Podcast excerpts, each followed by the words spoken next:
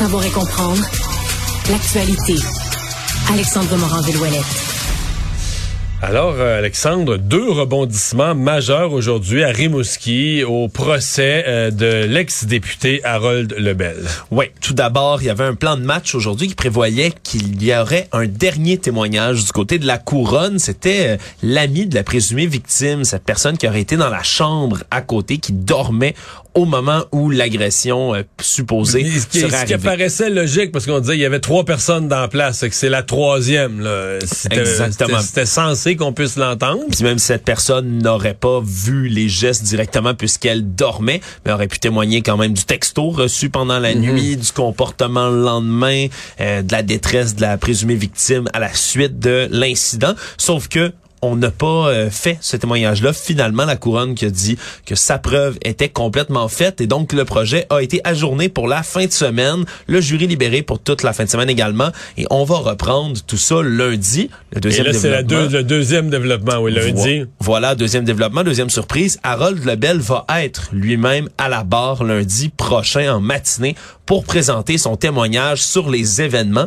Donc, c'est quand même un retournement de situation. on n'était pas certain que M. Lebel allait lui-même témoigner à son procès. Donc, c'est deux nouvelles, euh, deux nouvelles euh, variables qui viennent d'embarquer dans ce procès. Qui est donc interrompu jusqu'à euh, lundi. C'était une situation, toujours dans des affaires policières, c'était une situation très malaisante des pompiers qui avaient jeté un corps aux ordures. En même temps, quand j'avais regardé ça, je me disais, ah, c'est difficile de, de, voir de la mauvaise foi ou un geste volontaire, ou, même si ça paraît épouvantable et absurde. Et le coroner s'est penché là-dessus à fond et il ne trouve pas matière à blâmer les, les policiers. Du même avis que toi, les pompiers. En fait. Ouais, le coroner, maître Richard Drapeau, lui, n'a pas formulé de blâme dans son rapport envers les pompiers de Sherbrooke. Elle met pas de recommandation non plus et présente, entre autres, certains témoignages qui datent de juillet 2021, les événements qui avaient secoué le Québec. On se souviendra, en bordure d'une usine, il y avait un feu de broussailles pour lequel les pompiers avaient été appelés au départ. Des employés de l'usine qui disaient, on a tenté de faire brûler un mannequin en plastique. Le pompier est arrivé là-bas, il avait trouvé le mannequin, entre guillemets, c'était un corps, en fait, d'une femme qui s'est immolée, donc qui qui s'est suicidée en se faisant prendre en feu, ni plus ni moins, ce qui a provoqué l'incendie autour des broussailles dans le coin.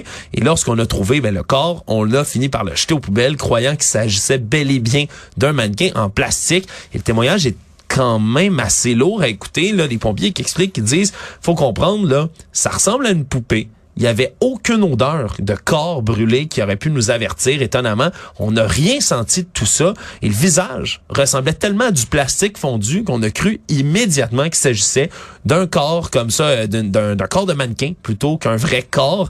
Et donc, on l'a jeté. Il y avait aucun doute de notre part. On était convaincus.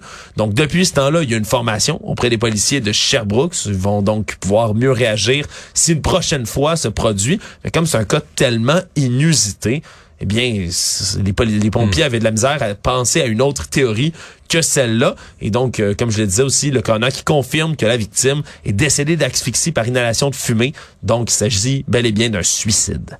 Hmm.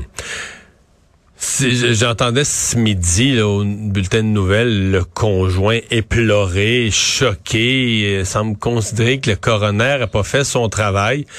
Je, le comprends. je veux dire, c'est parce que c'est le genre de situation où la conséquence est tellement épouvantable, tu sais, le corps d'un proche est jeté aux poubelles. ça n'a pas d'allure. La symbolique de la chose aussi, c'est comme un déchet. Mais en même temps, quand tu te mets à décomposer l'événement, tu te dis, bon, mais c'est quoi les hypothèses? Est-ce qu'on pense vraiment que des pompiers se sont dit, ah tiens, c'est une personne humaine, mais on s'en fout, on la met... Mais non, c'est sûr que c'est pas ça, là. Donc, tu es obligé de considérer, donc, est-ce qu'ils sont des complets incompétents?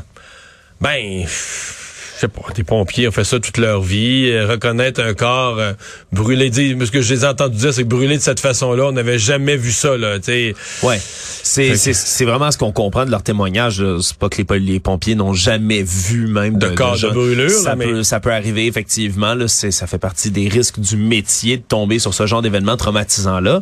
Mais là, on parle vraiment d'un corps qui a brûlé d'une manière qu'on n'a jamais vue. C'est ce qu'ont dit les pompiers. Donc,